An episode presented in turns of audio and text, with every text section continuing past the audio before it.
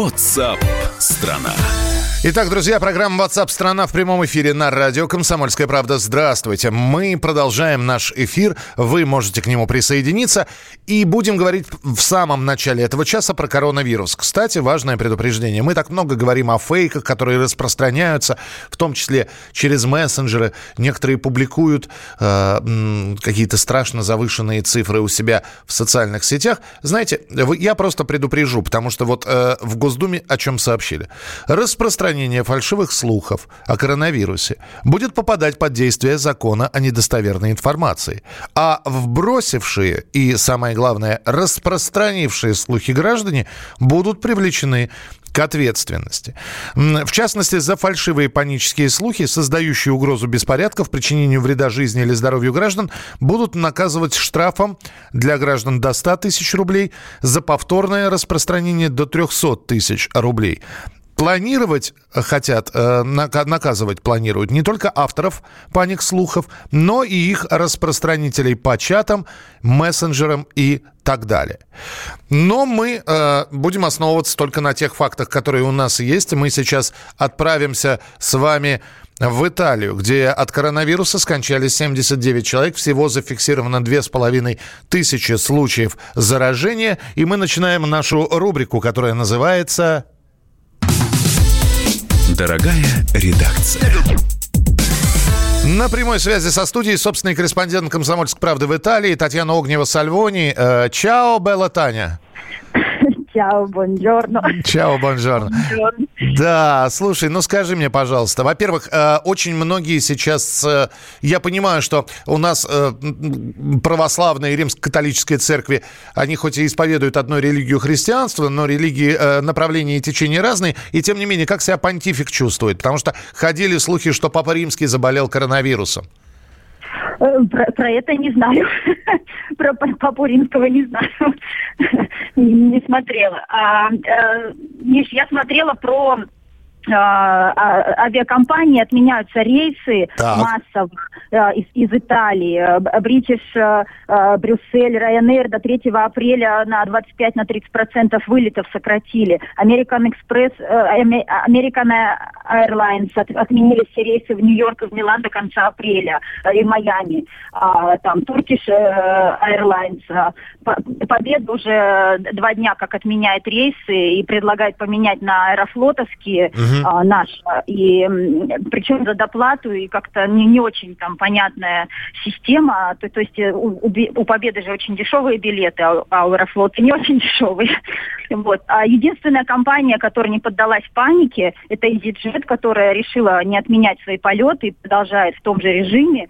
А, но они э, объяснили это, что пока официально авиакомпаниям не даны никаких, никакие предписания, они не будут отменять рейсы и говорят, что взрослые люди сами в состоянии решить, лететь им куда-то или нет. Слушай, ну а таким образом, если вот так все будет продолжаться, Италия лишится, вот и мы здесь с тобой разговаривали про э, не самую успешную экономическую ситуацию в стране, про экономику Италии, а все-таки статья туристическая, там капитализация это была... Конечно, у нас 90% э, туристического, туристических доходов, ну, просто вот экономики рухнула, э, отменяются все брони, отели пустые становятся.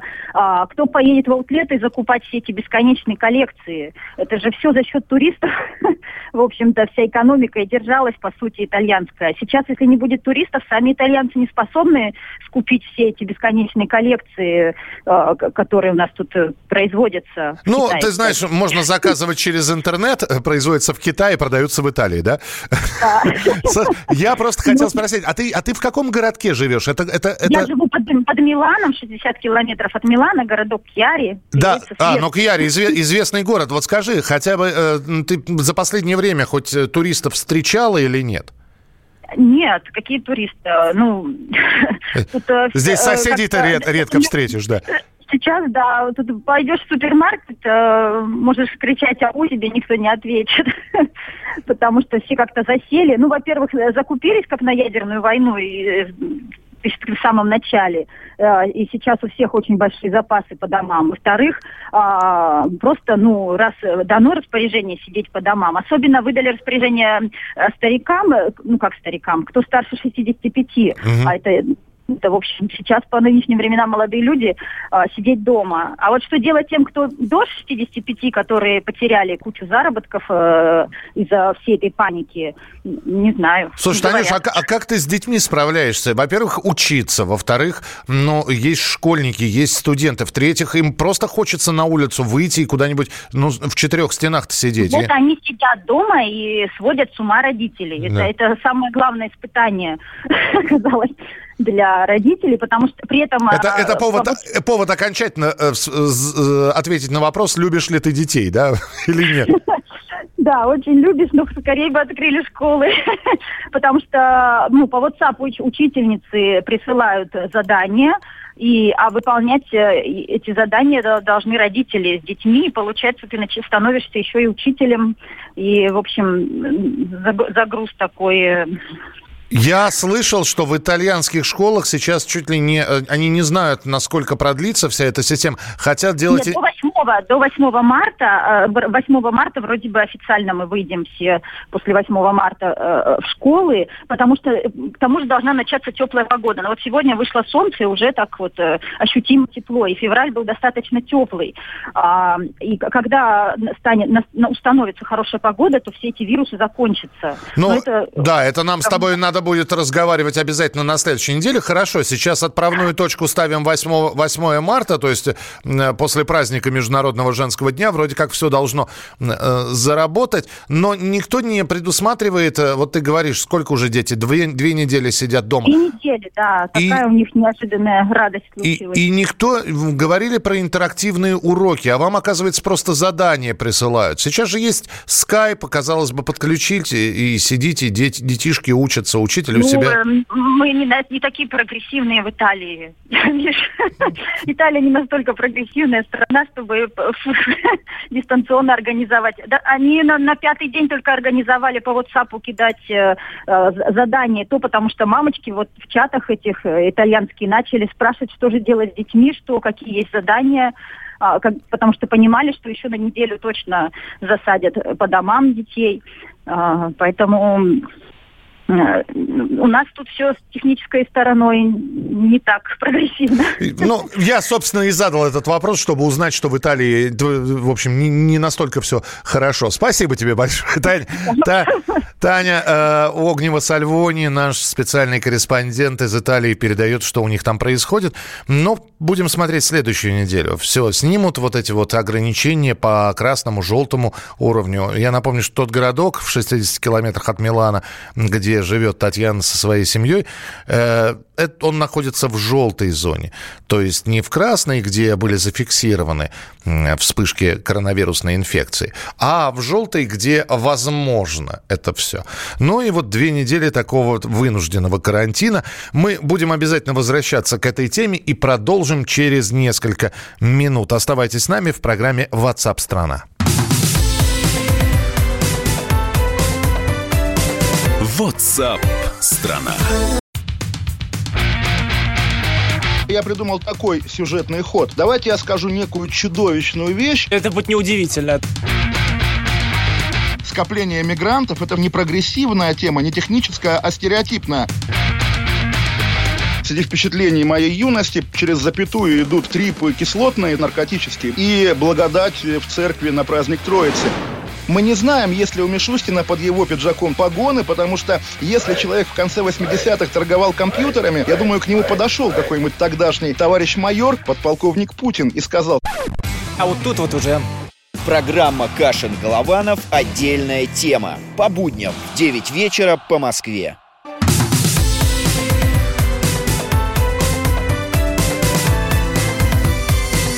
WhatsApp страна.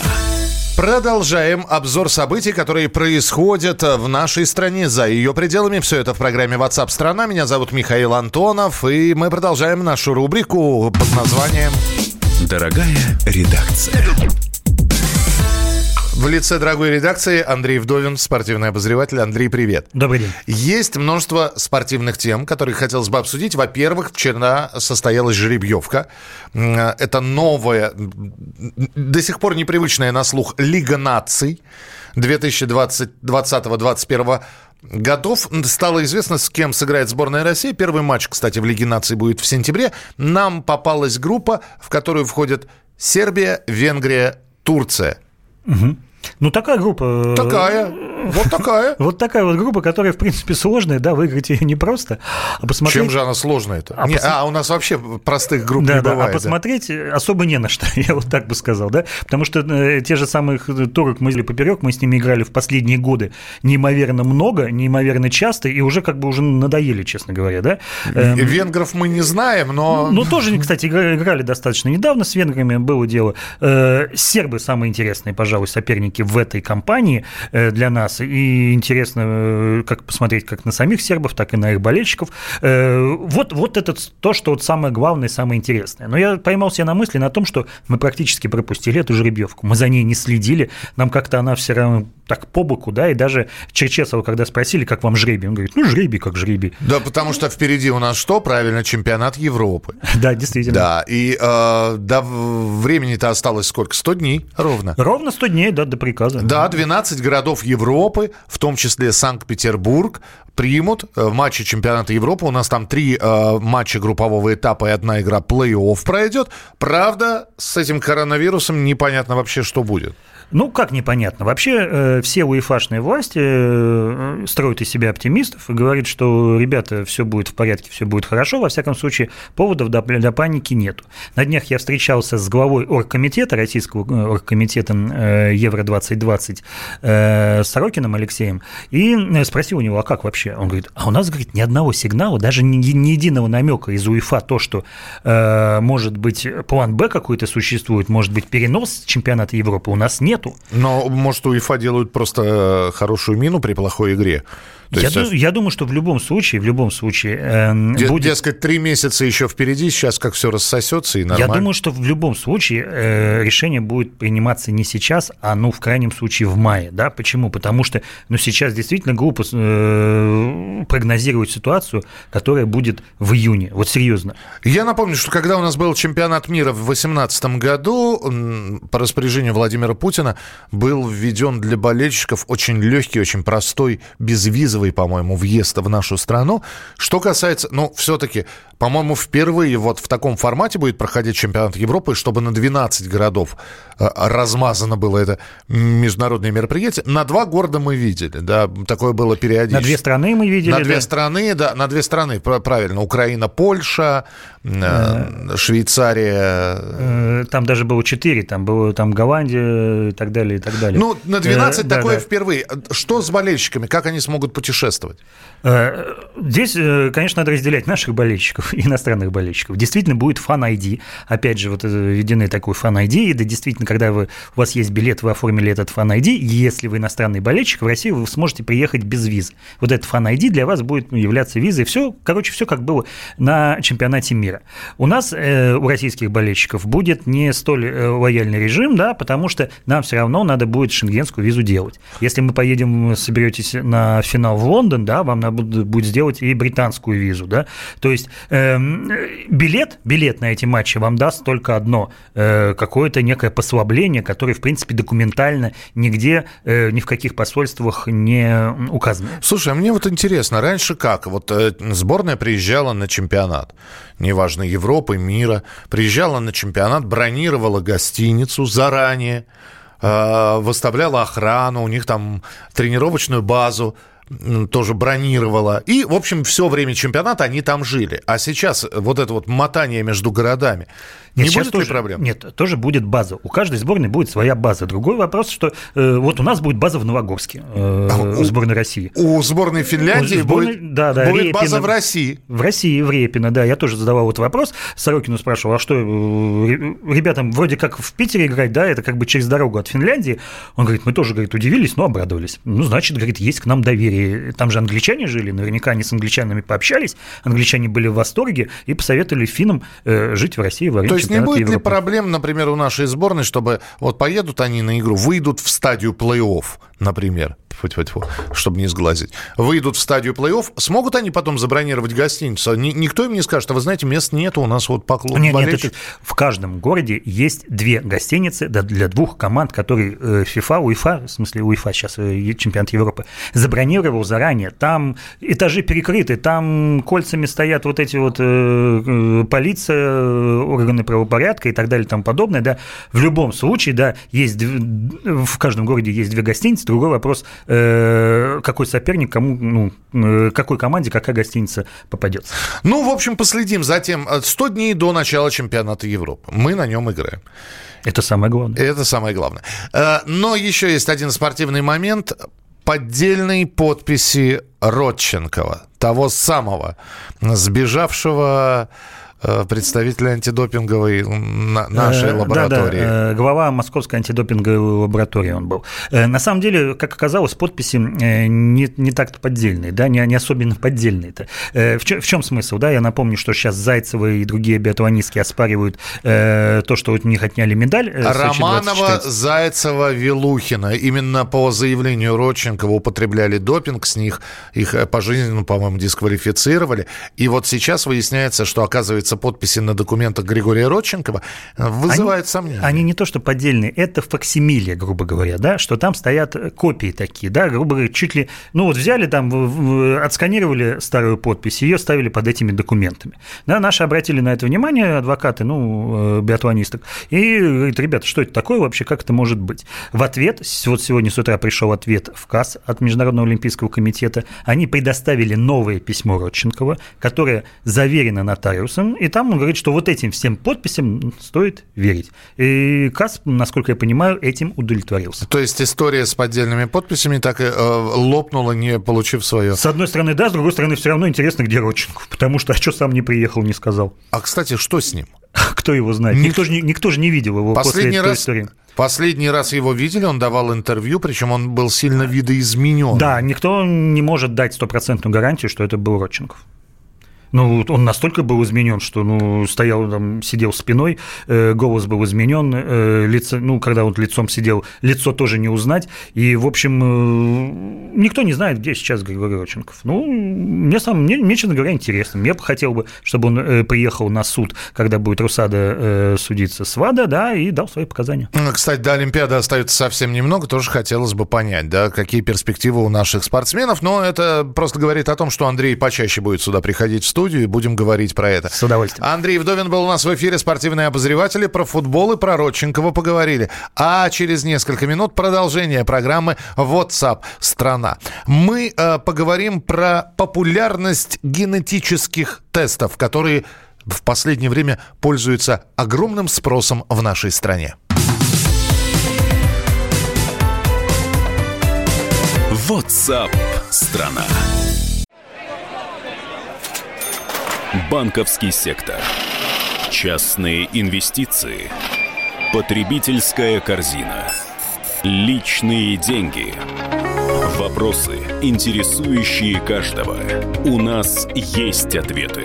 Михаил Делягин и Никита Кричевский. В эфире радио «Комсомольская правда». Час экономики. По будням в 5 вечера.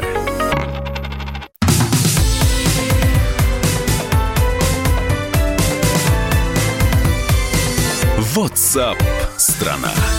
Продолжается прямой эфир. Программа WhatsApp страна. Наши журналисты работают над разными темами. И одна из них – это генетические тесты. Их популярность в России за последнее время выросла. Действительно, все больше людей сдают анализы ДНК, причем генетические тесты абсолютно разные. Э, Вплоть до того, а кем были ваши родственники или там какое количество евро, э, европейской, азиатской и африканской э, составляющей в вас находится. Другие сдают анализы для того, чтобы узнать всю правду о своих родственниках. Наш корреспондент Евгений Коробкова решила узнать, кем были ее далекие родственники. И если вы готовы узнать правду, она прозвучит через пару секунд. Дорогая редакция. Мы замерли в ожидании. Женя, привет. Привет. Привет. Ну, знаешь что, ты, конечно, почти правильно сказал, но там абсурд-то ведь дальше заходит. По генетическому тесту ты можешь узнать, какие у тебя спортивные способности. Выиграешь ли ты олимпийскую медаль, какой там из тебя математик. Э, Люди даже приходят, э, детям, детям сдают эти тесты, чтобы понять, э, куда ребенку пойти учиться. Вот на математика или там куда-нибудь в художественную школу.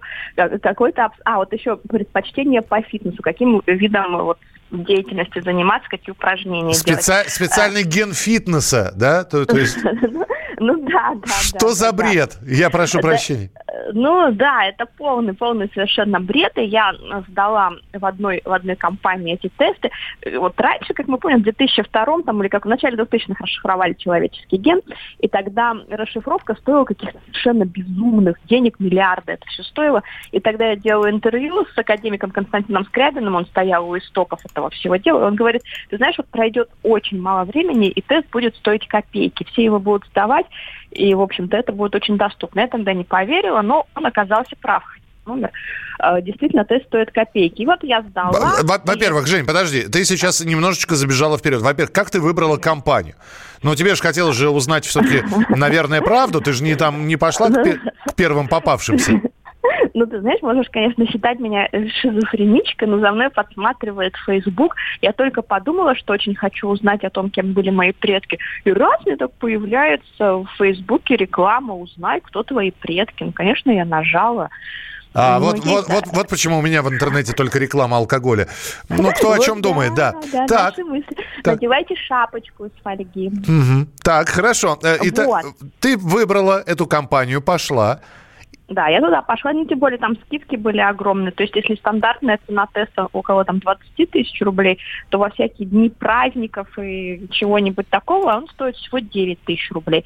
Э, Ну, 9 тысяч это сущие копейки. Конечно, я пошла и сдала. И думаю, вот, наконец-то я узнаю. А почему я решила потому что, ну, как бы вот у меня морда черная, лицо круглое.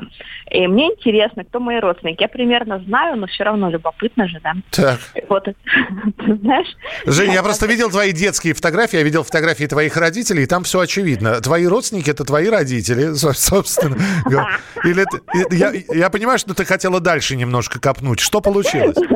Да, и ты знаешь, оказалось, что я неандерталец. Э, Ну, то Это, это тоже, в принципе, иногда проскальзывало в тебе. Это, это было Ну, заметно. Ну да, про... наверное, потому что у меня много шерсти, да, я хожу с дубиной в руках, хочу кого-нибудь огреть, иногда я бью этой дубиной людей.